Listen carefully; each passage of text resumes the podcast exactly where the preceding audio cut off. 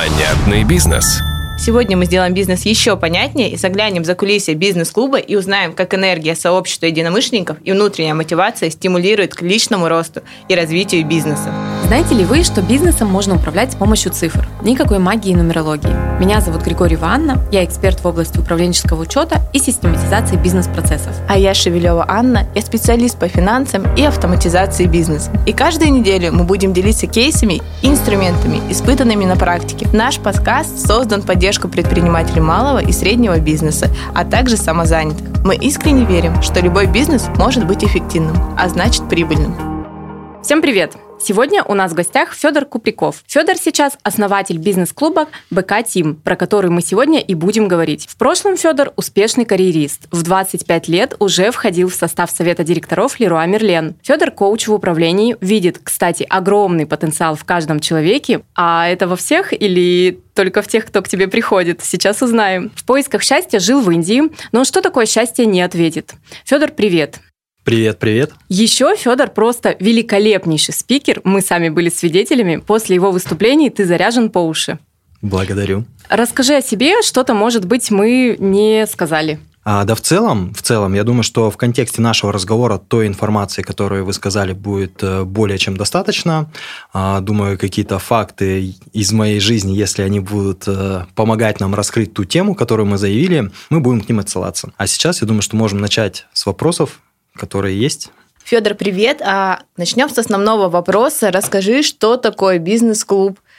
Окей, а что такое бизнес-клуб? Ну, бизнес-клуб – это клуб предпринимателей. А, форматы этих клубов бывают различные. БК во многом – это уникальный формат, э, и он основан в нашем случае на встречах в формате мастер-майнд. Возник он из шутки и из личной потребности сделать свою деятельность более эффективной. Это пришло от того, что когда я был в компании, когда у меня был руководитель, я делал те вещи, которые, возможно, не всегда хотел делать, но понимал, что они будут э, способствовать развитию отдела, компании в целом. И у меня был внешний источник контроля э, в лице моего руководителя.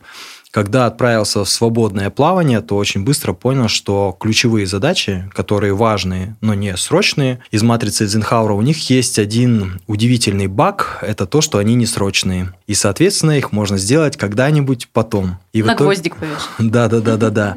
И эти задачи, они постоянно откладываются, и парадокс в том, что именно в них э, рост личности, рост компании. Поэтому возник формат мастер где мы собирались э, в мужских командах по 8 человек, это число Миллера, сколько единиц информации человек удерживает в своей голове, чтобы не распадаться на мини-команды, а вот именно в единой такой связке двигаться к своим целям. Ставили цели, постепенно наращивая компетентность в этом и дополняя формат. То есть сейчас БК э, Teams это уже полноценный бизнес-клуб, который проводит э, там порядка 40 мероприятий для своих резидентов и всего города в месяц э, с количеством резидентов 50 плюс человек.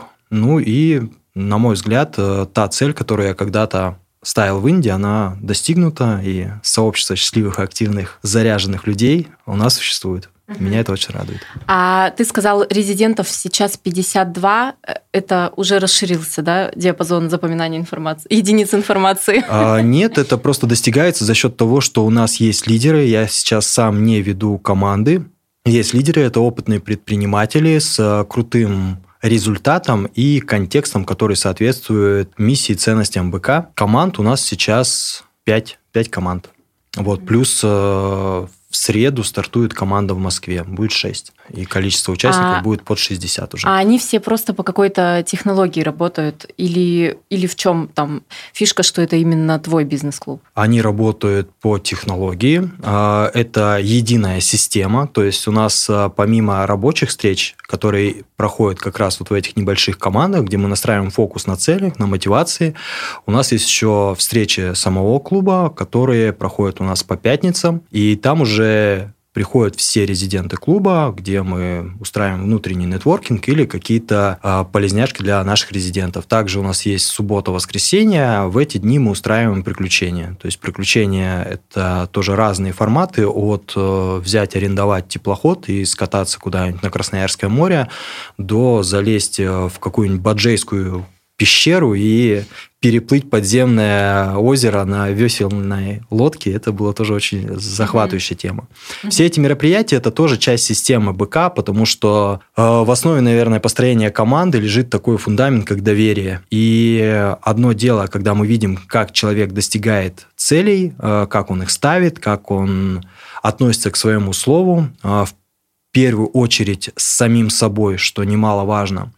А также мы видим этого человека в каких-то довольно-таки экстремальных ситуациях, что тоже позволяет в дальнейшем уже пройдя с человеком огонь, воду, медные трубы, полностью на него полагаться и выстраивать э, суперэффективные коллаборации внутри клуба, вкладываться и знать, что а, этот вклад он будет взаимный. То есть каждый усиливает каждого. Угу. И это, наверное, и есть магия бизнес-клуба, когда он сделан грамотно.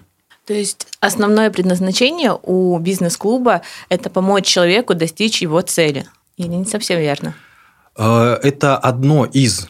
То есть вообще, когда мы начинали, мне очень не нравилось, что нас называют бизнес-клубом, потому что в идее БК лежит э, одна из таких наверное, философских мыслей, что задача человека состоит в том, чтобы прожить свою жизнь целиком и полностью, со всеми радостями и горестями, творчески созидая во благо мира и людей. В оригинальном тексте там «во благо рода», «мира и людей» – это уже мое дополнение, но понимая, что есть род в славяно-арийской философии или там культуре, мы можем расшифровать это как «мира и людей». Так вот, и это есть задача, ну, конкретно БК, потому что что мы наблюдаем, и наблюдаем по сей день, очень часто люди не умеют проживать э, горести. Ну, то есть, когда человек сталкивается с какой-то проблемой, у него включаются внутренние механизмы, что он хочется закрыться от этого мира. То есть, э, механизм избегания жизни. Уходить в игрульки, в переедание, в какие-то привычки деструктивные. По сути, это просто уход из жизни. То есть человек вместо того, чтобы решать, а, немного откатывается. Это есть, на мой взгляд, у всех, просто степень вот этой зависимости от э, иллюзий, она у всех разная. Это первая часть, которая помогает решить БК, потому что люди, приходя туда, они постоянно ограняются о реальность за счет э, внешнего фокуса внимания других людей, других одноклубников, и так как этот шаг у нас очень четко выстроен, люди ну, видят, где они где-то сбились там с изначально намеченной цели, потому что чаще всего люди обманывают на самом деле самих себя. И задача бизнес-клуба – возвращать человека к человеку. Вторая грань – это то, что очень часто люди не умеют проживать радости. То есть, окей, мы мы говорим про бизнес, и здесь люди уже научились проживать трудности, горести, потому что бизнес – это весьма турбулентная вообще сфера деятельности, где без навыка преодоления трудностей сложно создать или невозможно создать какой-то результат. А вот э, радости – это вторая грань. То есть были люди в клубе, которые на вопрос, что было у тебя самого классного за эту неделю, от чего ты кайфанул, э, очень удивлялись ему и говорили, в смысле кайфанул, я работал. Вот. И это тоже не то, к чему мы хотим стремиться. То есть задача сделать так, чтобы в мире действительно стало больше счастливых, открытых, ярких людей. И это не розовая мечта или там как это мир во всем мире, это моя эгоистичная потребность жить в окружении таких людей. И так как э, обладая некой проактивностью я просто делаю то, что я могу. И так как у меня это хорошо получается, то моя задача это масштабировать и развивать. Потому что когда я иду по улице и вижу крутые бизнесы, крутой сервис, э, улыбающихся людей, потому что э, мы можем это создавать. Я от этого кайфую. И несмотря на то, что это может звучать как такая розовая какая-то любовь всему миру, на самом деле в этом присутствует только моего эгоизма, и я считаю, что это наверное, залог успеха.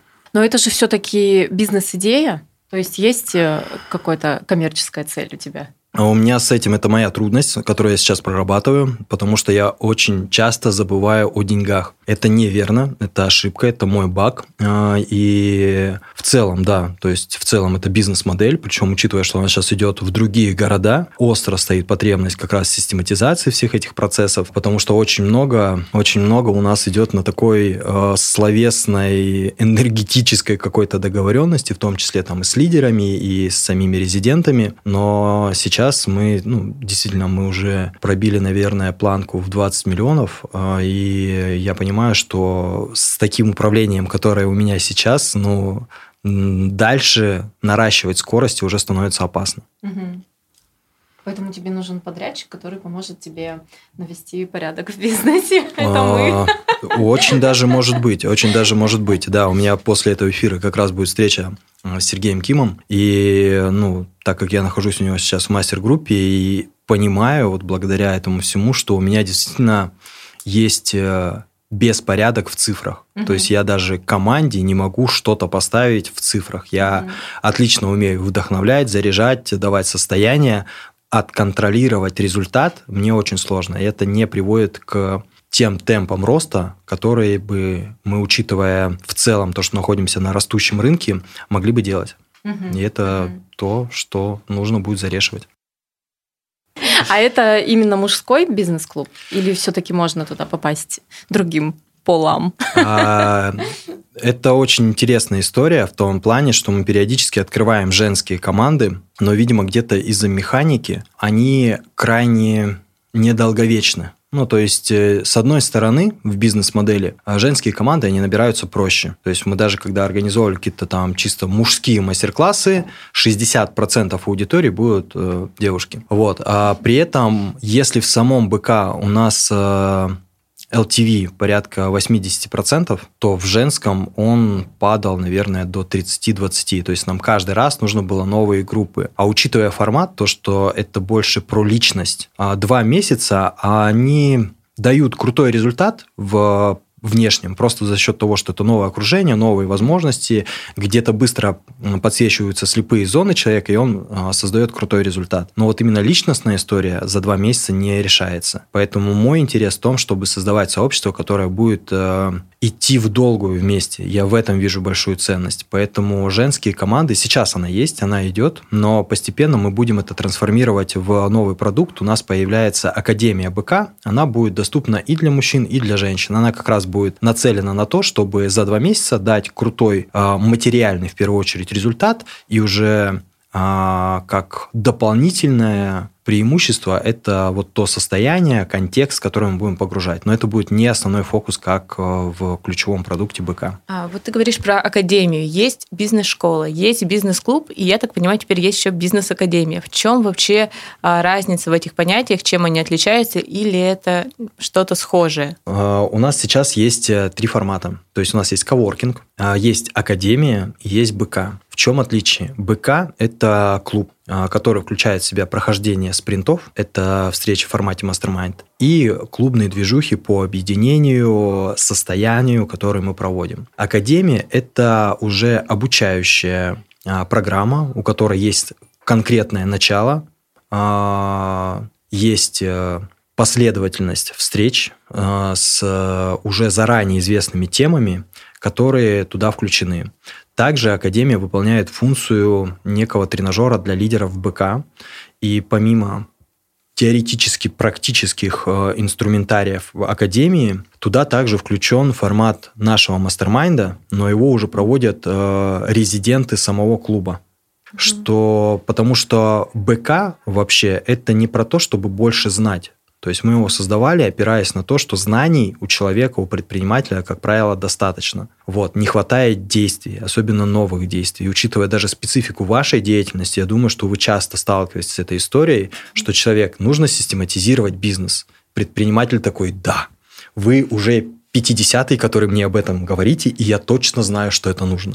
И я даже уже почти готов это сделать, и даже вот прям уже, возможно, мы начнем, но возникает то самое потом, то самое потом, потому что это новое. Наш мозг ленив. И когда мы говорим особенно про планирование, систематизацию, там очень много мыслительных процессов работы. Нам нужно вообще всю свою компанию детализировать. Это очень много фигур на э, внутреннего пространстве нашего мышления. И поэтому неосознанно человек всегда саботирует эти процессы. И вот как раз БК, ну, типа, он был построен таким образом, чтобы люди в эти новые действия заходили. Там очень много механик. Мы за пять лет в этом прям и исследования проводили, и э, много обучались сами для того, чтобы сделать продукт таким, который он есть сейчас. То есть сейчас мы четко можем сказать, что человек, зайдя даже на один спринт БК, он переделает огромное количество тех действий, которые он вкладывал долгие-долгие годы. Не, я полностью согласна, что одного понимания, как делать и что делать, не хватает.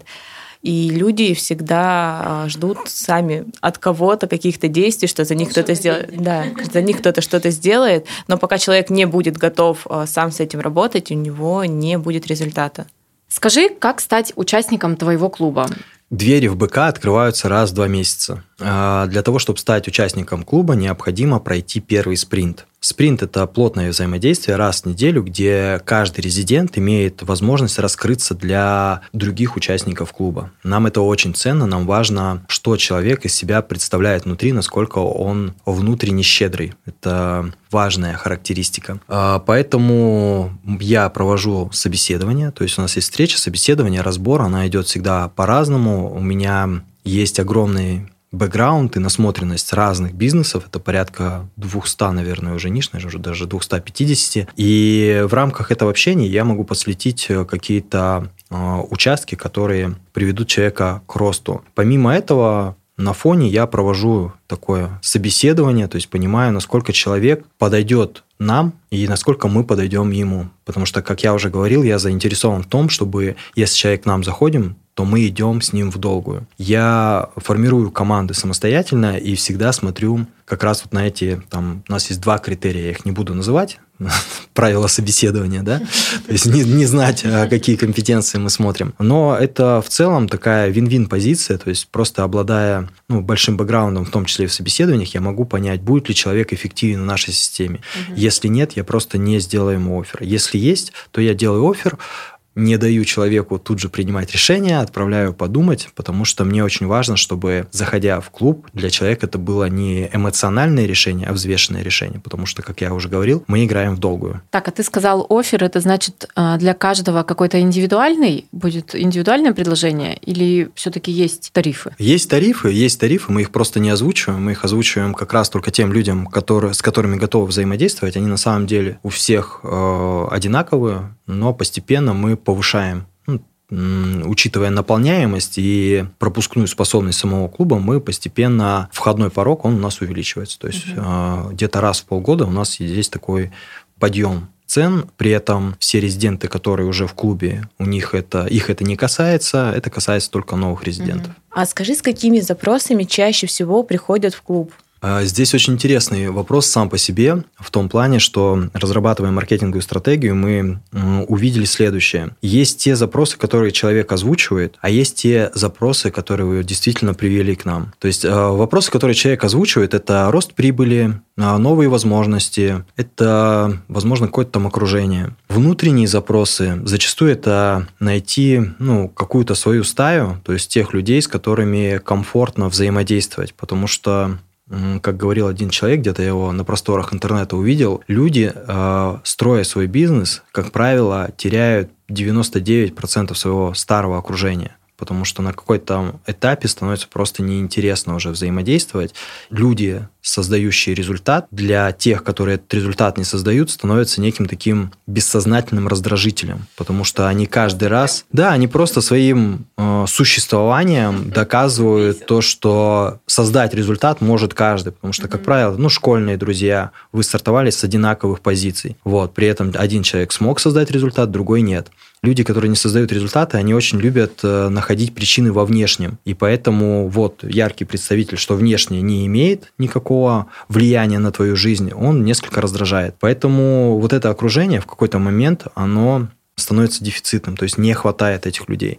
Поэтому люди приходят э, как раз-таки для вот этого окружения, и люди приходят для фокуса, потому что самостоятельно, ну, типа, функция контроля и воли, они также весьма энергозатратны. Поэтому, когда предприниматель приходит к нам, он по факту эти функции делегирует на нас. То есть мы уже его где-то заставляем, мотивируем, да, помогаем держать фокус на его целях. Вот, ему уже не нужно, то есть он просто там обозначил свой вектор, и дальше мы его будем спрашивать, что с этим вектором. И это очень ценно, то есть люди растут. Так или иначе присутствует вот это э, состояние, то есть многие приходят опять-таки за энергией, потому что это опять-таки контекст, э, который есть в БК, это ключевой, наверное, инструмент БК, что у нас люди, ну, шутки, юмор, вот эта энергия, их очень много. То есть каждая встреча, она приходит на такой, на высокой ноте с зарядом. хочется к вам на встречу. Да, да, да, да. А, люди раскрываются больше на юморе, на легкости и чувствуют вот эту поддержку, плечо, то, что их выслушали, то, что они сказали, и где-то направили, где-то они увидели новые возможности. То есть люди не закрываются где-то в своем мире, не закрываются в трудностях, потому что, как говорил Эйнштейн, есть э, трудность, созданная на определенном уровне сознания, на этом же уровне сознания не решается. Если человек, находясь изолированно сам собой, начинает в нее втыкаться лбом, он сильно просаживается по энергии, потому что для него эта трудность становится непреодолимой стеной. Он не видит решения. Ну, если бы видел, это не было бы трудностью, он бы ее уже решил. Поэтому вот там специалисты, э, как э, вы, да, то есть вы помогаете увидеть эти возможности. Человек, просто воткнувшись, типа, я никогда не систематизирую свой бизнес, а, приходит к вам там на консультацию, вы говорите один, два, три, он такой, а что так можно было? И у него появляется энергия на это. Понятно, что будут, возможно, какие-то откаты, еще определенные зоны неясности, но тем не менее он гораздо быстрее сдвинется в сторону систематизации с человеком, который это понимает. А учитывая, что у нас окружение как раз а, предпринимателей, и мы постоянно проговариваем что-то, то человек может даже не задавая какой-то вопрос, потому что очень часто люди не осознают те вопросы, которые им стоило бы задать. Он просто это увидит у другого, просто из его кейса, из его примера, из его решения. То есть у нас очень много было моментов, когда кто-то находил какое-то эффективное бизнес-решение, и оно воздушно-капельным путем передавалось в другие бизнесы, и это был, ну, опять-таки, рост, это было, было эффективно. Вот говорили, да, что друзей не купишь, а оказывается, можно купить друзей. Это, Еще и несколько это, сразу. Это было на старте одно из сопротивлений. У меня несколько людей вышло из сообщества, потому что говорили, что ну как-то это неправильно, дружба за деньги. Сейчас Э, но хотя здесь, э, да, то есть э, в любом случае это даже возможность, наверное, это окружение. То есть в, в первую очередь мы даем окружение людей, в которых ты можешь найти своих uh-huh. друзей. А учитывая, что мы создаем очень много ярких эмоциональных моментов в наших путешествиях, в приключениях, в каких-то семейных мероприятиях, то там, видя человека по-настоящему, можно действительно найти своего человека. Мне очень нравится выражение, часто его повторяю, его подарил мне один из учителей в Индии. Когда мы смотрим на дерево, говорил учитель, и видим дерево, мы его недостаточно рассмотрели.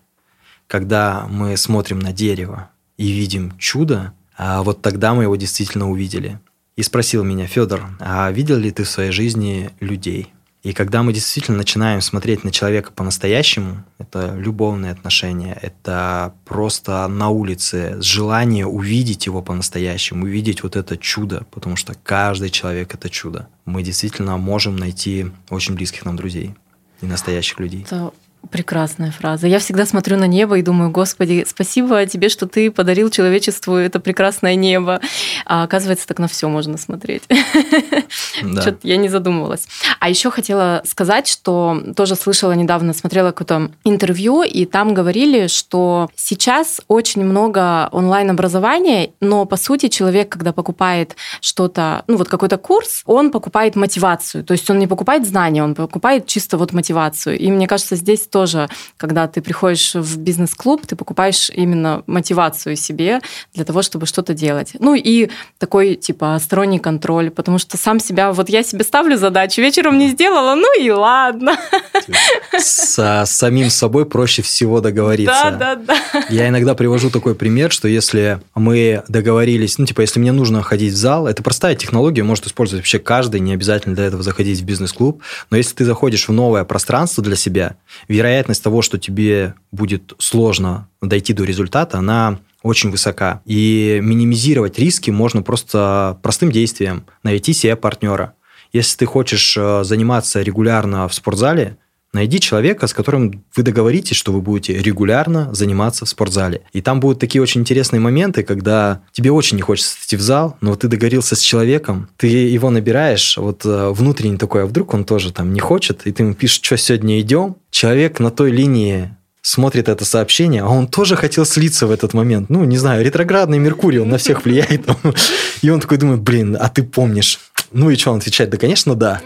И ты такой, блин. И вы идете в зал, действие рождает энергию. Вы пришли в зал, вы потренировались, э, там, физиология, эндорфины, и, в общем-то, вы кайфанули, вы стали сильнее, вы не нарушили привычку, потому что привычка формируется последовательностью действий. А как э, есть великое выражение, в котором привычка формирует наш характер, характер определяет нашу судьбу. То есть через вот это вот э, внедрение таких простых действий мы можем очень сильно скорректировать линии на своей руке.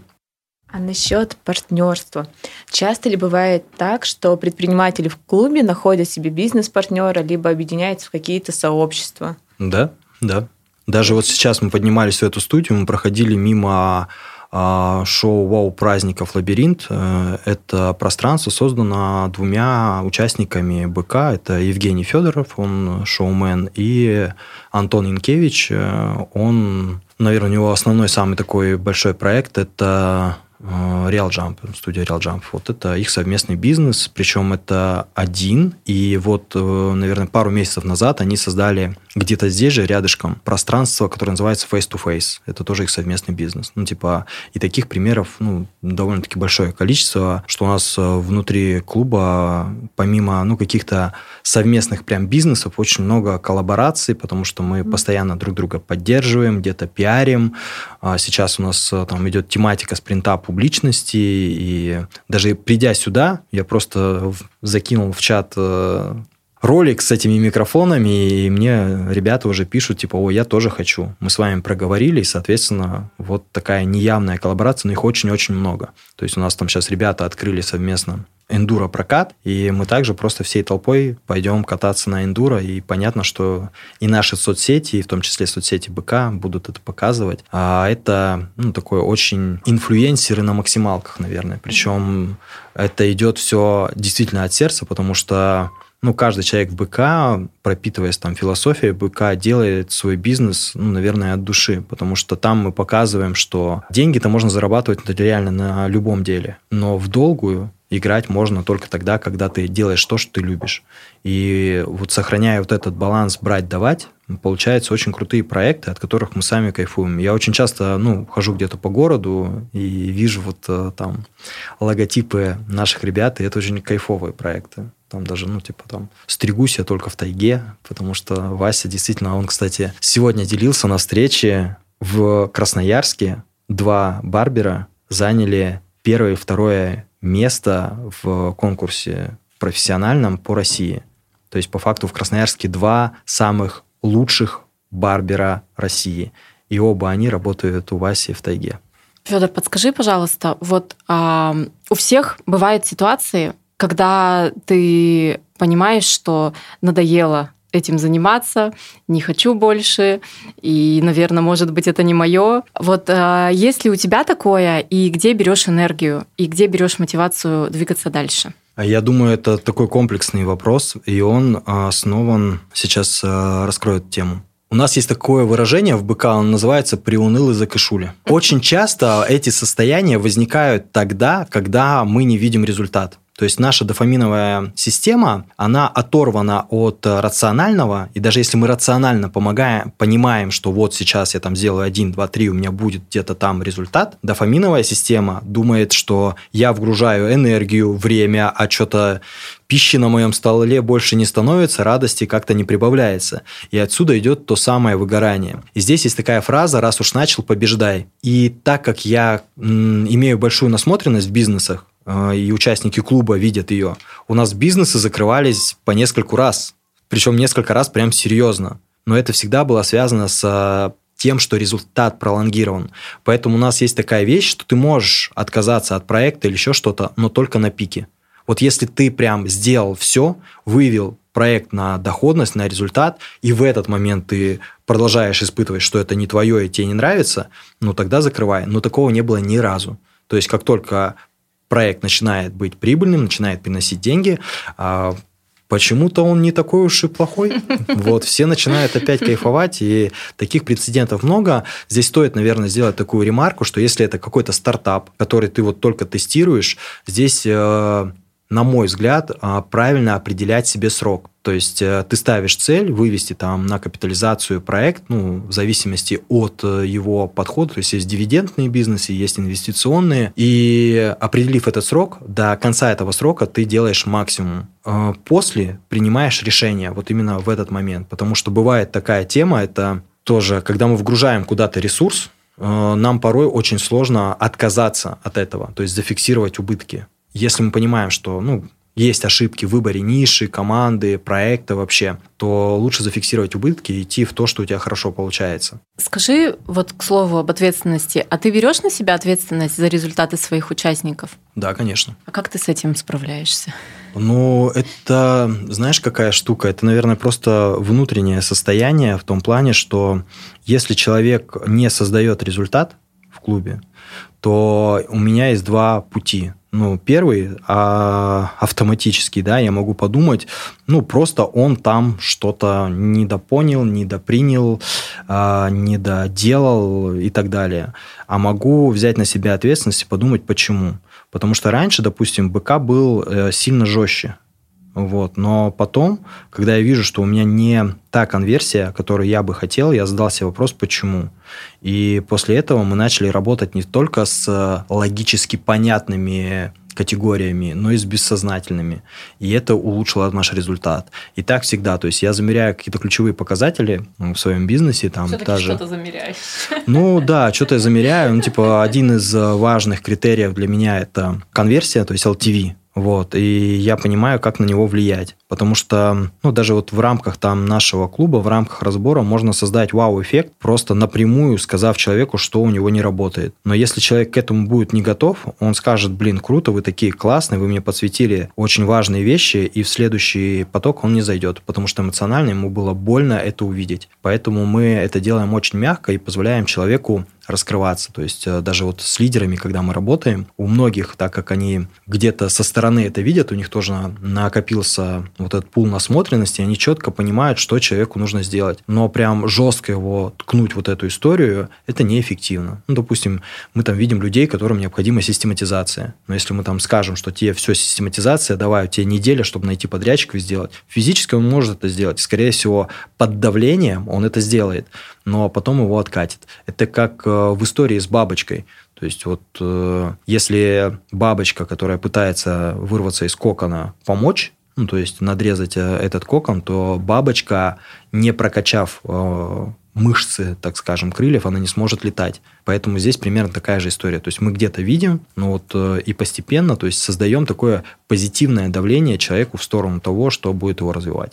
Вот где-то этого даже не надо, где-то просто достаточно создать атмосферу, энергию, поверить в человека, а ему поверить в себя. И каждый раз вот закидывать какие-то новые вызовы, потому что люди внутри постоянно растут, и поэтому человек видит, э, что мир изобилен, что можно постоянно создавать там x2, x3. То есть у нас каждый спринт есть какие-то результаты, которые просто взрывают голову, как там в прошлом спринте ребята открыли два филиала, ну, практически с нуля, в трех разных городах. Вот, запустили три точки. Это капец. Мне кажется, нюанс про ответственность есть такой, что ну, за результат своих клиентов ты берешь, когда ты работаешь не со всеми клиентами, а ты их отбираешь, и ты понимаешь, кто готов с тобой работать и кто готов идти к этому результату. Тогда можно брать ответственность за результат своего клиента. Мне кажется, если ты работаешь со всеми, здесь очень сложно э, взять ответственность за это. Ну да, ну то есть здесь ты не берешь ответственность на входе. Вот, потому что все люди разные, я четко понимаю, что БК не для всех, и поэтому вот как раз есть собеседование, это как раз та вот функция сейчас, это становится узким горлышком, потому что я его не делегировал, я со всеми общаюсь лично, но это да, это про ответственность в том числе. Ну, то есть э, здесь, наверное, больше, когда ты понимаешь, что мир, э, он достаточно широкий, и клиентов хватает всем. То есть у меня есть одна из практик, которую я очень люблю делать, очень люблю. А я сейчас, э, несмотря на то, что у меня там есть личное наставничество, да, оно стоит несколько сотен денег, а есть люди, которые развивают бизнес-клубы, и с ними я работаю без оплаты. Я просто помогаю им сделать суперэффективные бизнес-клубы и научаюсь радоваться их успехам. И после того, как я начал, внедрил эту практику, я обалдел от своего состояния. То есть, с одной стороны, я помогаю им, так как в их успехе есть часть меня, я радуюсь вместе с ними. Вместо того, чтобы думать, клиентов увели. Ты выбрал стратегию выращивать себе конкурентов? Да, да, да, да. Ну и прям... Чтобы они хаотично не появлялись, а появлялись подконтрольно. Прекрасно. Да здесь э, нет даже какого-то контроля, здесь просто есть понимание того, что, ну, допустим, если у меня есть миссия, я понимаю, что э, я ее гораздо быстрее э, реализую. То есть, если мы отбросим элемент вот какого-то личного там дохода, а будем смотреть с позиции миссии, ее реализации, то гораздо быстрее я достигну эту миссию руками других людей в том числе. Если у меня есть уже наработанная система, я, ну, 5 лет, причем у нас не было там быстрого роста, ну, 4 года, мы сильно не росли. Вот, я ошибок набрался, ну, очень много. И сейчас, когда человек ну, заходит ко мне, я могу ему сократить пусть там в 3-5 раз благодаря этому появляются ну, другие клубы. Причем сейчас я очень четко вижу, что мы действительно не конкурируем. Ну, то есть тех людей, которые заходят там, ну, к Максиму в Дельту, в БК, ну, им нечего делать там. Они не создадут там результаты, их просто размотает. Вот. И обратная история. То есть те люди, которые уже есть в БК, им проект Макса, он ну, не подойдет.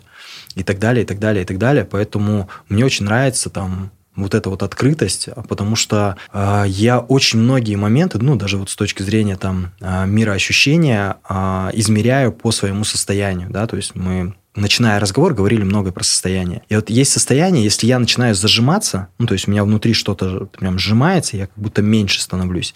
Это просто для меня сигнал, что я сделал не тот выбор внутри своей головы. Ну, то есть, если я подумал, ах, он, блин, такой секой, ну, подумай по-другому, все же просто. Найди, найти вот эти моменты, где я зажался, где я предал э, себя, я предал, ну, какую-то линию жизни, мира, и мне становится очень легко. И на уровне результата я это начинаю очень быстро ощущать. Ну, то есть то, как сейчас развивается БК, он никогда не развивался. Можно мы перейдем немножко к нашей теме? Расскажи, как у тебя построен управленческий учет, и есть ли вообще какой-то учет в компании? А, уже слышала, что считаешь LTV, конверсии LTV, а, но, может быть, есть еще какие-то показатели? Мы сейчас внедряем. Понятно, что у нас есть э, финансовый учет, э, финансовое планирование, есть ну, все ДТС внедрен на регулярной основе, а, а, есть э, ну, система показателей рука на пульсе, то есть какие-то ключевые показатели, которые мне важно видеть, и я получаю в моменте. Сейчас это Google таблицы, и мы через них настраиваемся. А насколько помогает вести бизнес именно управление показателями, таблицами, планирование?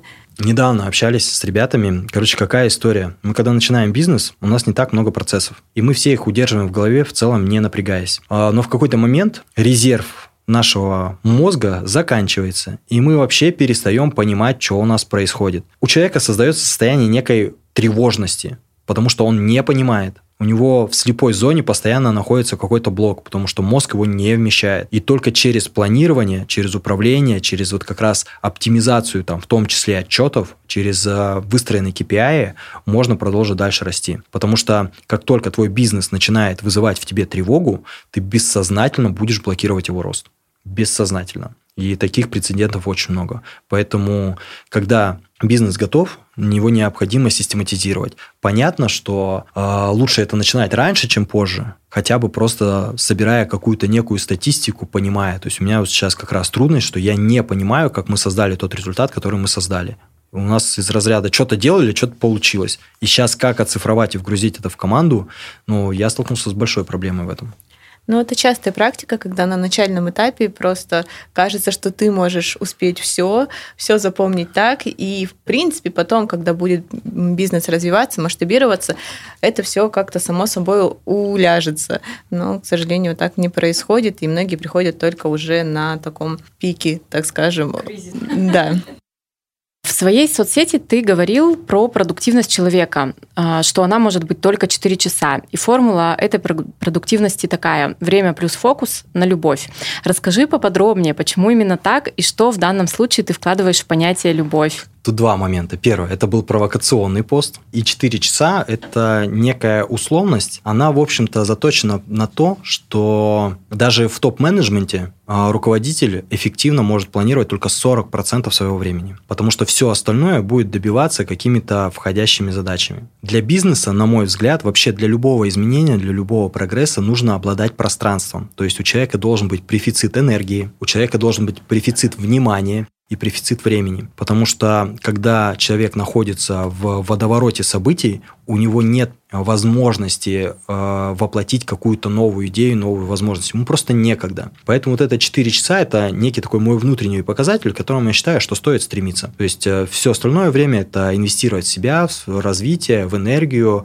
В, у меня в моем планинге есть час, он называется «потупить». Ну, то есть этот час, я не ставлю на него встречу, для меня священный час, то есть он даже не входит в формат там каких-то, ну, моих практик, которые я делаю, это просто я сижу в офисе, рисую крокозябры на листе бумаги и что-то думаю. И это один из самых ценнейших часов для развития. А ты не хочешь постоянно этот час чем-нибудь заполнить? Хочу, хочу.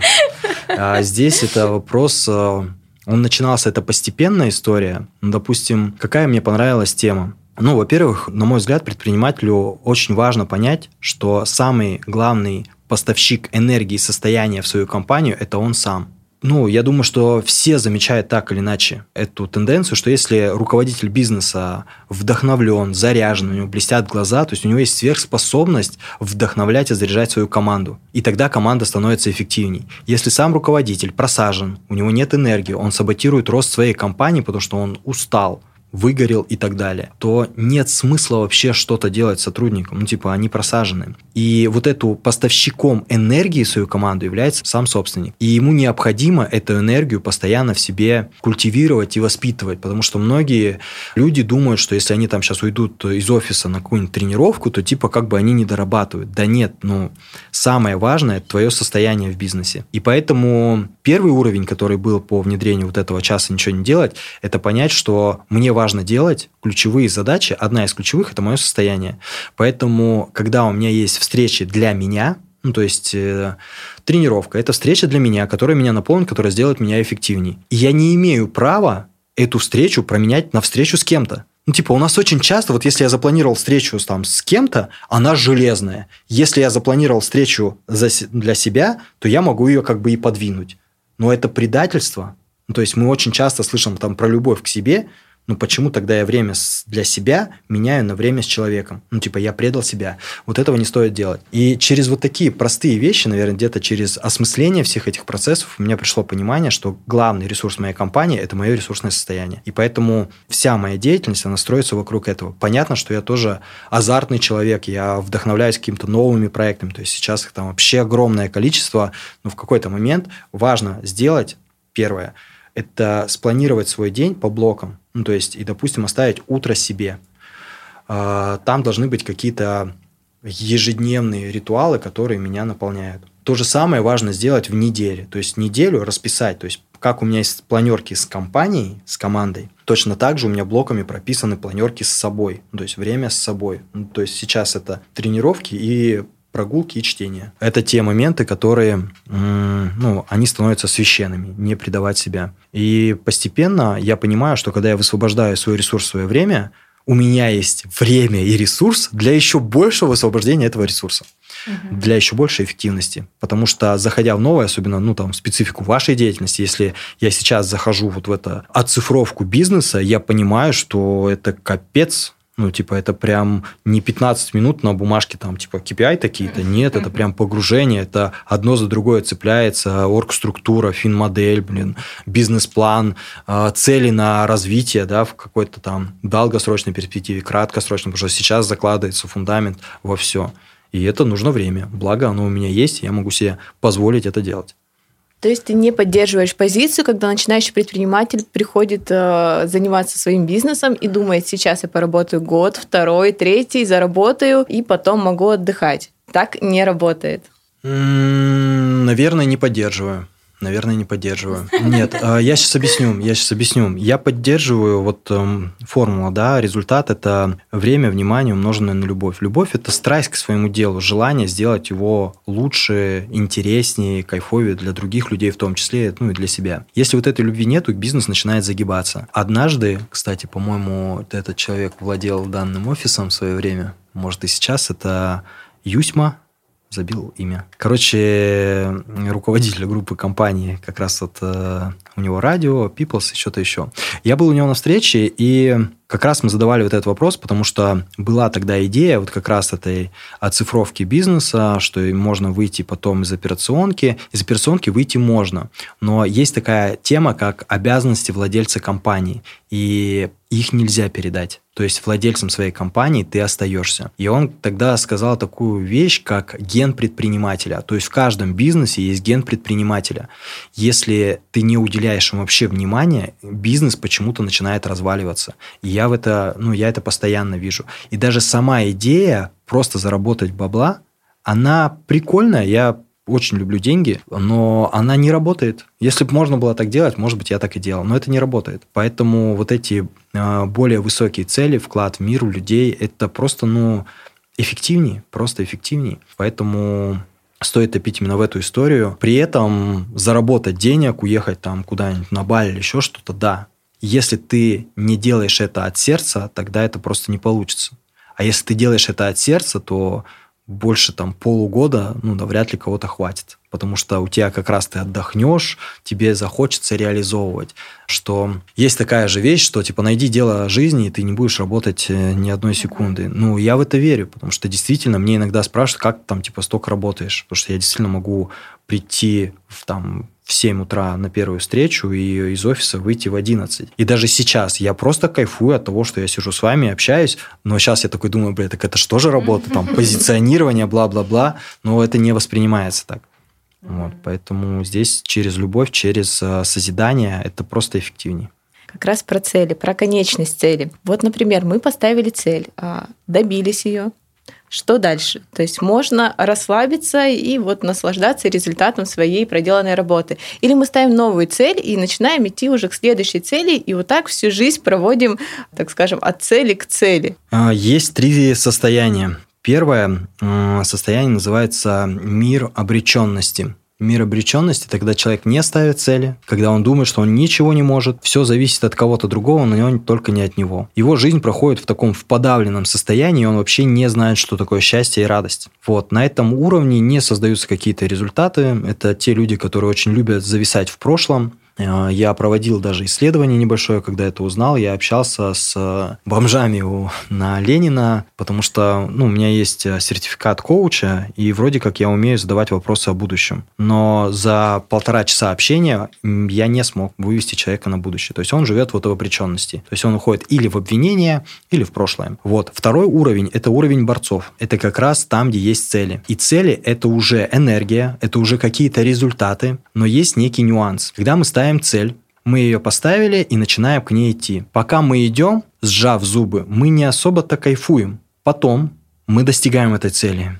Вброс дофамина, мы счастливы, рады, обалдеть, как круто. Потом э, начинается такая штука, называется гедонистическая адаптация. Мы ко всему привыкаем. И это не хорошо, не плохо. Ну, привожу такой пример, что когда началась пандемия, для многих это был шок. То есть там кто только что не думал, там закрывать бизнес и так далее.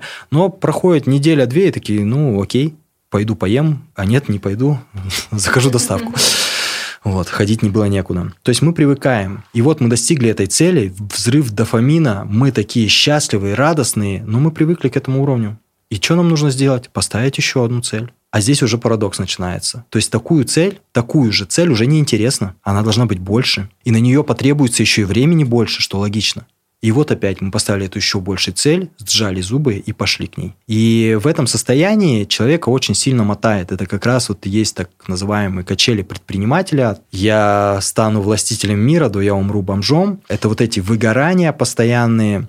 Но здесь есть третий путь. Есть третий путь – это мотивация пути. Это философское, наверное, понятие. А, оно больше, наверное, концептуальное, нежели в моменте. Дело в том, что тут мы тоже ставим цели, но они уже не являются конечными. это просто некие вехи на пути к большей цели. Вот как раз миссия, вот эти все истории, вот здесь они начинают работать. То есть каждый раз, когда я что-то делаю, на пути к своей великой цели. Я просто сверяюсь с маршрутом. И каждый раз достигая цели, я также радуюсь, потому что я понимаю, что я иду в верном направлении. Это как, я не знаю, если вот кто ходил в походы, какие-то горы, когда ты идешь и не понимаешь, куда ты идешь, ну, некое такое волнение наступает. Увидел там, а нет, вон она гора, вершина, все, я верном. И я расставил все некие такие точки, там, дерево, холмик или еще что-то, доходишь до холмика, о, стал ближе, стал ближе. И вот эта история, которая помогает решить как раз вот эти качели, выгорания, это действительно определить миссию. Причем миссию можно только выбрать. Ну, то есть э, оцифровать ее. Каждый человек, как я уже говорил, уже чем-то занимается. А что будет идеальнейшим результатом, если ты долгое время, там, не одну жизнь будешь качественно выполнять то, что ты делаешь. Что изменится в мире, в жизни других людей, в твоей собственной жизни. И вот этот момент оцифровать. И это будет как некое такое солнышко, которое будет светить каждый раз. Причем вот эта декомпозиция, она тогда уходит вплоть до секунды в моменте. То есть прямо сейчас я общаюсь с вами, я реализую свою миссию, потому что я говорю те вещи, которые помогают людям стать более открытыми, радостными, счастливыми. Как я могу этому не радоваться? Я прямо сейчас счастлив. Когда я стал утром, записал какой-нибудь сторис, я не знаю, я опять счастлив. Я пришел на встречу быка, я вижу вот эти заряженные глаза, я опять счастлив. Мы вышли там на показатель, там 50 человек, я опять счастлив. Но конечная цель, она сильно дальше. Я просто к ней иду. И вот это, наверное, ответ на вопрос по поводу цели, по поводу их связи с счастьем.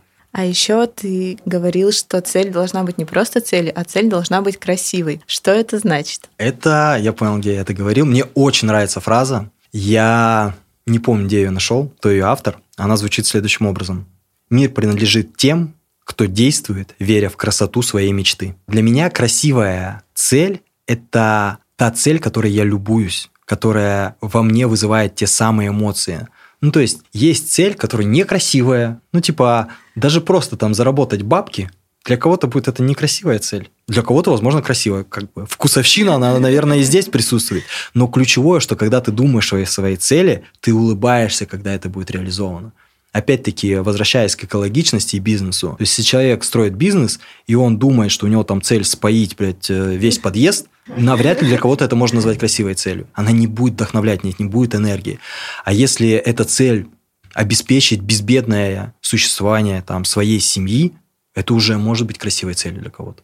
То есть вот все зависит от того, какие эмоции вызывает твоя цель. Вообще я считаю, что цель, она должна вызывать улыбку. Если человек все делает верно, думая о своей цели, он улыбается. Как мы смотрим на любимого человека, да, на красивого человека, на красивую природу, мы вот испытываем это ощущение. И глядя на свою цель, она должна представляться тебе вот таким невероятнейшим закатом или каким-то красивым побережьем моря, озера, природы, вершиной скалы, когда ты смотришь и смотришь на это с замиранием сердца. Вот эта цель является красивой.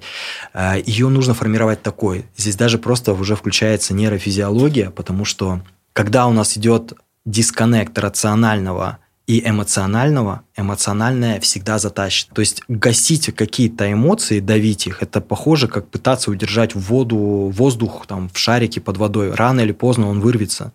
И здесь то же самое. Когда я сделал эмоциональную привязку, наполненную вот положительными эмоциями, я неосознанно буду возвращаться к этой цели. Мне хочется ее реализовывать. Если я просто поставил цель из надо, пропитал ее эмоциональной, яркой, позитивной составляющей, я буду себя постоянно туда направлять, только используя силу воли, а это ограниченный ресурс. Потом меня отпружинит, я скажу, что все это надоело и свалю куда-нибудь.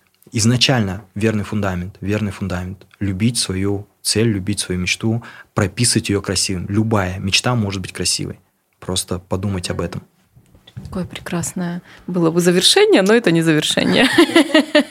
Вот э, мы как поняли из твоего выступления, которое видели, что ты великолепный продажник. Расскажи, ну, прости, что я так сказала продажник, ну, то есть ну, ты ас в продажах. Расскажи, пожалуйста, вот как ты считаешь, что важно в продажах?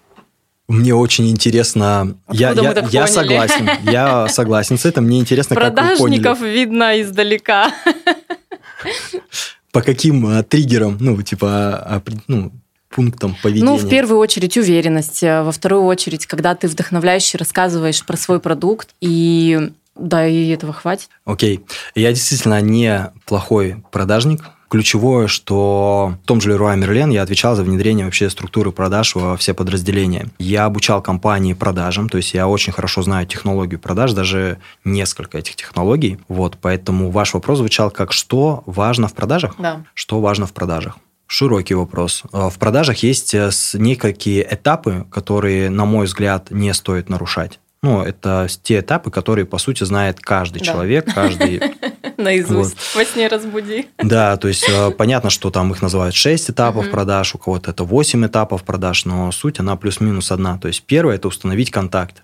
Пока контакт не установлен, нет смысла переходить дальше. Ну, потому что следующим этапом будет выявление потребностей, оно не будет проведено, потому что человек от нас закрыт. То есть, соответственно, когда мы выявили потребности, тогда мы можем действительно предложить человеку то, что ему нужно. Не то, что нам нужно продать, а то, что ему нужно. Здесь там ну, фреймы, обертки, понятно, что они имеют место быть, и одну и ту же вещь можно презентовать сильно по-разному. Но когда человек ощущает, что его слышат, и ему дают то, что ему нужно, он видит, как он может это использовать и решить свои вопросы, он склонен тогда наше предложение уже будет более эффективным. В этом случае может вообще не быть возражений, но если мы уходим в возражения, ну, где-то мы не доработали, и с возражениями тоже очень важно работать там, с точки зрения эмоциональности, потому что очень многие продажники воспринимают возражения как а, конкуренцию, битву, сражения, которые там нужно отработать, победить. А, я всегда привожу пример. То есть это эмоциональная реакция, которая, опять-таки, мы уходим в эмоции, она должна быть приятной. Ну, я всегда приводил такой пример, если вот молодой человек а, знакомится с красивой девушкой где-то на улице, какой самый неблагоприятный для него исход? Самый неблагоприятный исход – это игнор. То есть, что бы девушка ни говорила, она как минимум говорит – вот, с этим уже можно что-то делать, как минимум общаться.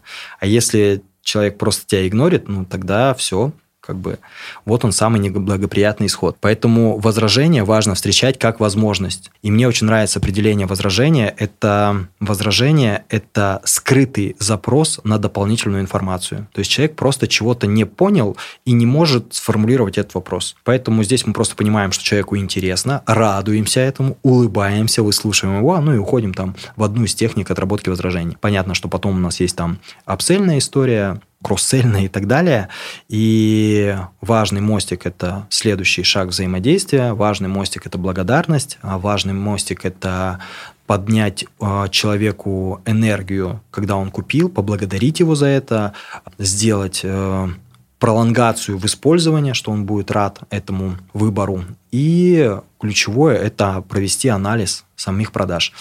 Вот. Э, что еще важное? Важно понимание, знание неких фильтров, то есть есть три фильтра, которые человек будет проходить в ходе совершения сделки. Этот фильтр на а, доверие. Доверяет он вам как продавцу или не доверяет. Если этот фильтр не пройден, смысла идти дальше нет. Второй фильтр – это на интерес. Ну, то есть интересно мне или не интересно то, о чем говорит человек, продавец. И третий фильтр, который очень часто не замечают в продажах, это фильтр на настроение. То есть иногда продажники расстраиваются, когда вроде все сделали там по технологии правильно, но почему-то человек не купил. Вот. А это он просто не готов. Ну, то есть я в плохом настроении даже там, я просто не буду покупать ну, типа, даже мне понравилась какая-то вещь, я просто вот не в настроении ее сегодня купить. А продавец потом будет ломать голову. Но зная это, человек может в самом начале начать э, выводить клиента в правильное состояние. Вот. И сюда мы опять уходим к вопросу состояния. То есть, если человек сам кайфует от того, что он делает, если он заряжен, если он преследует какую-то большую идею, миссию, цель, то мы, обладая способностью копировать состояние, то есть э, люди на уровне зеркальных нейронов копируют гормональный состав другого человека, ну, которому они доверяют. Мы можем работать с состоянием клиента и отсюда выводить. Вот. Поэтому продажа очень интересная штука. И для меня это искусство. А, продажи состоят э, из трех категорий, ну, то есть тоже, которые очень часто тренинги по продажам ограничиваются такой историей, как технология. То есть мы сейчас с вами говорили про технологию. Но для меня продажи состоят из трех важных составляющих. То есть даже лучшая технология не будет работать, если у человека нет мотивации продать. Вот, поэтому важно работать с, со своей мотивацией в том числе, да, то есть у нас там есть такое понятие, оно называется «оставаться без денег». Это все излишки убирать подальше и оставаться голодным, как говорил Стив Джобс. Да, а, оставайтесь голодными, оставайтесь безрассудными. То есть мотивация то же самое с сотрудниками. То есть постоянно растягивать в том числе, то есть э, потому что на этапе собеседования проверять э, финансовые границы своей команды, потому что если человеку комфортно зарабатывать 50, он будет зарабатывать 50. И очень много и примеров, и исследований, как э, человек определял себя как там, продавец с доходом там, 100 тысяч, и куда бы его ни ставили, на какую бы позицию, там, супер территория он делает 100. Вообще выжженная земля, он все равно делает 100. Вот пока вот этот потолок не будет сломлен, то есть с мотивацией важно работать. И третье – это как раз энергия, потому что даже если есть мотивация, но нет энергии, продажа не случится. И вот здесь руководителю, самому продавцу важно видеть эти блоки и даже в ходе там построения скрипта, э, методологии продаж э, учитывать вот эти три компонента. Раз мы немножечко ушли от красивой цели к коммерческой нотке, можно я спрошу, а есть ли у тебя другое направление бизнеса? И я видела, что у вас есть свой мерч. А вы его как-то развиваете как бизнес, или это все-таки такая имиджевая история и только для сотрудников? Э, мерч сейчас он только для резидентов. А в этом месяце мы будем выводить это на некую такую коммерцию, потому что у нас мерч формируется раз в два месяца. То есть вот люди зашли на спринт, и они получают определенную раздатку, mm-hmm. брендированную. При этом мы всегда заказываем ее в э, префиците, то есть так как э, формируется раздатка где-то за месяц до начала спринта, мы всегда берем с запасом, то есть, ну, прям с хорошим. И то, что у нас остается, мы планируем сейчас сделать такой внутренний магазин и там продавать. У нас еще одно направление – это IT-платформа а, повышения личной командной эффективности, которая называется БК Онлайн. Вот, и там а, интегрируется внутренняя валюта, на которую также можно будет покупать какие-то наши мастер-классы, которые мы записываем, тренинги от наших экспертов и также вот брендированную продукцию БК. То есть это будет вот внутри. Еще направление, то есть у меня есть консалтинг, которым я периодически занимаюсь, есть наставничество – я его нигде сильно не пиарю, ну, потому что у меня там двух человек в месяц более чем достаточно, чтобы а, где-то себя в форме поддерживать и а, давать э, человеку максимум своего внимания. Вот, э, периодически провожу какие-то выездные, ну, крупные мероприятия. Вот, э, это тоже только сарафан работает, ну, мне этого достаточно. То есть весь фокус у меня сейчас на БК, и где-то еще в информационном поле, ну, сильно развивать что-то еще я, я не хочу. Анна очень хотела поинтересоваться. Есть досуговые мероприятия, которые вы проводите. Кто может в них участвовать? Берете ли вы сторонних людей? Да. Так как у вас мужской клуб. А, досуговые мероприятия, как правило, мы проводим... То есть у нас какие форматы? Сейчас тогда чуть подробнее расскажу. У нас есть э, формат э, командных встреч. Это встреча вот по 8 человек чисто в команде. А далее у нас среда – это пространство инициатив команды. То есть мы, понимая, как работают механики, вовлеченности, мы дали возможность нашим резидентам, так как это все лидеры идейные, реализовывать, что хотят. Вот э, посмотрим, что из этого получится. Первый спринт вот с таким, то есть у нас среда, прям в расписании, оно выделено белым цветом. Пишите, что хотите, есть ресурс, можете его использовать. четверг у нас открытые мероприятия. То есть в четверг могут прийти любой человек. Мы постоянно выкидываем эти анонсы и в Инстаграм, и в Телеграм-канал ближайшее мероприятие, это как раз мероприятие Василия Захарюта, оно будет по целям. А в этот четверг в 18.00. В пятницу у нас закрытые мероприятия, то есть это, как правило, более такие глубокие процессы, которые ну, действительно нет смысла выносить на ту аудиторию, которая не в контексте потому что это уже больше с психологией, с глубиной, с проработками. И если человек просто с улицы туда зайдет, он просто на старте не будет понимать. Поэтому только для своих. В субботу у нас а, бег, мы его перенесли на субботу. А, это как раз, опять-таки, для нас инструмент вклада в других. Потому что я считаю, что мы растем через окружение. И не у всех есть там а, возможности зайти в БК, при этом мне бы хотелось дать эту возможность каждому человеку, вот пообщаться с нашей тусовкой. Для этого мы сделали субботу 7.00, пробежка. Если у тебя горят глаза, и ты говоришь, я вот хочу окружение, чтобы не было вот этой, но у меня нет денег, вставай в 6 утра, приходи к нам, погнали. По пообщаемся, вложимся максимально. Вот, то есть это больше такой позиционируется и мной, и участниками, как вклад. То есть мы приходим, ну, друг с другом, понятно, что общаемся, но если придет какой-то человек и задаст какие-то вопросы, мы в ходе там пробежки, найдет около 40 минут, можем обсудить очень многие моменты. Такой доступ, он для всех. После этого у нас есть завтрак в академии, около 8 часов мы собираемся там, проводим нетворкинг, также общаемся, отвечаем на вопросы. Вот. И мероприятия, которые имеют досуговые, они, как правило, открытые, если мы не перегибаем с экстремальностью. Ну, то есть у нас есть просто мероприятия, на которые, ну, прям, ну, они очень жесткие. Что у меня даже резиденты иногда потом... И мы сейчас им подарили... Да, то есть это раздатка. У нас были вот такие кружки прошлое, а в эту раздатку мы положили кружки металлические с карабином. А многие, кто ходили с нами э, на вершину Токмака, это было супер экстремально. Вот. А, то есть эти мероприятия, они открыты. Ближайшее мероприятие это в субботу мы пойдем на столбы. Это будет лайтовая прогулка. Она будет состоять из двух этапов. То есть первое это просто прогуляться до кордона. Второе это подняться на вершину первого столба. То есть э, я считаю, что это очень лайтовый маршрут. Многие моменты, на самом деле, даже есть такое выражение, я раньше его не понимал. Это научиться нарушать правила, но прежде чем это сделать, хорошо их изучить. Эта тема в онтопсихологии называется двойная мораль. Вот, когда мы понимаем, что есть некие правила системы, и они должны быть. Даже многие знания, там, которые сейчас достаются, которые раньше были там тайными, э, я понимаю, почему их запрещали. Ну, потому что когда начинают использовать налево и направо очень мощные инструменты воздействия на внутреннюю биологию человека и делают это не погрузившись в предмет, ну, это весьма забавно. А, при этом, ну, как бы, даже если это запрещено, ну, можно эти вещи использовать, а, основательно их изучить. Поэтому мы пойдем на столбы в любом случае, возможно, как-то подстроимся под а, изменяющиеся условия среды. Вот, это будет тоже такой нетворкинг, поход, где можно просто пообщаться. Сильно мы не будем модерировать этот процесс. Вот э, в таком формате. То есть все наши мероприятия в целом, они как бы, как правило, доступны. Федор, дай, пожалуйста, несколько советов предпринимателям, которые помогут вырастить свой доход. Наверное, здесь будет зависеть от уровня. А, я однажды уже говорил, где-то есть э, видосы по этому поводу. На разном уровне есть разные ключевые действия. Ну, то есть э, это как раз а, те самые финансовые потолки. Это понятно, что я сейчас буду обобщать. Важно это учитывать, но как минимум в это заглянуть. То есть, э, скорее всего, если человек делает до 150 тысяч, его фокус внимания на манимейковские действия, то есть где бабки чувак, что ты можешь сделать прямо сейчас, где твои деньги, зарабатывай деньги, не делай ничего того, что не ведет тебя к доходу. То есть, э, как у нас один чувак очень очень эмоционально выразился.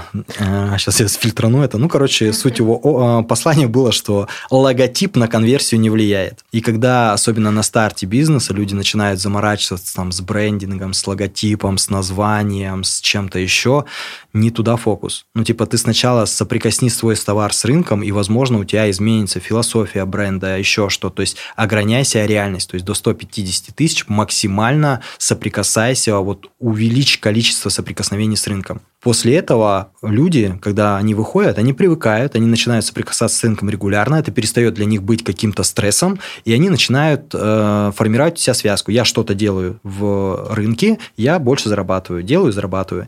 И вот где-то на 150 они врубаются в первый потолок, потому что там как раз они уходят, количество процессов клиентов э, начинает расти, и они перестают их удерживать в голове. И здесь уже необходимо выходить на первый уровень делегирования. То есть это первая такая прокачка доверия. То есть здесь уже появляются первые сотрудники. Одна из ну, базовых рекомендаций – это найми себе личного ассистента. Во-первых, опыт управленческий. Если у тебя есть большие финансовые цели, то это всегда будет про команду. И этому стоит научиться. То есть возьми себе личного ассистента хотя бы с целью научиться делегировать, научиться отслеживать, как у тебя в голове будут проноситься мысли, я это сделаю все равно лучше, блин, я больше дольше буду ставить эту задачу и так далее, и так далее. И научись вот прям максимум делегировать, что даже если этот человек сделает как-то некачественно, он это сделает. Переделать, ну типа добавить какие-то блоки сильно проще. То есть я иногда давал своим ассистентам суперпрофессиональные задачи, там сформировать э, контент-план там по тренингу делегирования. Они в этом не шарят, они студенты. Но а, мне накидывают структуру, и я уже вижу, о, вот этот пункт прикольный, мы его ставим, дополним вот это, вот это. И, соответственно, выполнение данной задачи я уже трачу не час, как я бы это делал один, а 30 минут своего времени. Мое время ценное. Даже если мой ассистент потратил на эту задачу 3 часа, какая разница? Ну, типа, в рамках нашего дохода, это эффективно. И здесь формируется, что ты высвобождаешь свое время. То есть, э, ключевой э, показатель эффективности личного ассистента – это твое ресурсное состояние. То есть, личный ассистент должен делать максимум, чтобы ты не брал на себя вот какие-то рутинные задачи. Ну, то есть, у меня там вплоть до ведения моего планинга, назначения встреч и так далее, и так далее, и так далее. Вот, это где-то 150-300 можно ехать на личном ассистенте. Далее начинается уже второй уровень делегирования. Это уже э, тотальное доверие какого-то блока. Допустим, мы начинаем э, выводить из своего контроля, например, маркетинг. То есть у нас появился отдел маркетинга, и там назначается ответственный за него. Вот. После этого рост дохода будет зависеть от э, системности. То есть дальше без системы уже невозможно, потому что у тебя появились блоки, и пока ты сам все это держал в своей голове, ты мог хоть как-то это координировать. Я сейчас не говорю, что систематизация бизнеса должна начинаться с этого момента, но это ключевое. То есть просто понять, что дальше ты не пройдешь как этот Гендель говорил, ты не пройдешь. Твой мозг тебя не пустит, потому что ты уже выстроил команду, у тебя появился какой-то блок, и ты уже не понимаешь, что там происходит. Если ты не будешь видеть ключевые показатели, ты не сможешь эффективно принимать управленческие решения. И вот здесь и дальше рост. Да, дальше рост только через э, систематизацию. И в целом, ну вот на систематизации мы уходим в уровень расшивания узких горлышек, но эти узкие горлышки, опять-таки, без систематизации ты их не будешь видеть, потому что на таком уровне оборота, если мы там не берем какие-то особые случаи типа инфобизнеса, да, то есть там в целом можно э, с меньшими, ну, типа там будет просто эти пороги чуть больше, так как это сейчас такой динамично развивающийся рынок, там очень хорошие чеки. Вот. Дальше только через э, систематизацию, то есть тебе нужно видеть цифры, тебе нужно видеть конверсии, тебе нужно видеть все, чтобы понимать, где узкое э, место, потому что автоматически ты будешь лезть туда, где ты экспертен. У нас был яркий такой момент, э, когда человек в прошлом маркетолог знает, как делать сайты, знает, как повышать повышать их конверсию, все, он уже делегировал, у него достаточно большой бизнес, и у него конверсия сайта 40%.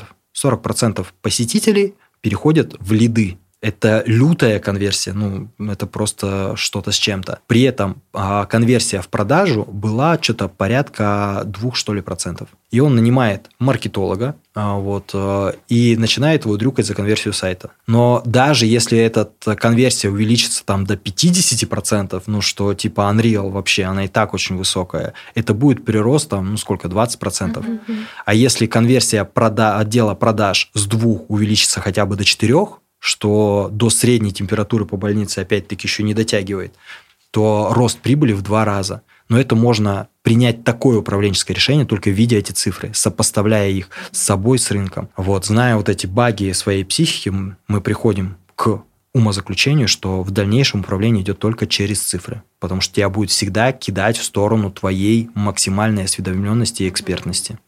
Ну и ключевое – это работать со своим состоянием, с энергией, и даже вот эта систематизация – это тоже один из инструментов работы со своим состоянием. Потому что, как я говорил до этого, если у тебя нет э, цифр, если ты не управляешь через цифры, ты находишься в состоянии тревожности. Тревожность mm-hmm. огромный пласт твоей внутренней энергии, что недопустимо.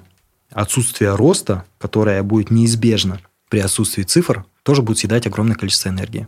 Вот, а если mm-hmm. ты делаешь крутой продукт, ты обязан его масштабировать.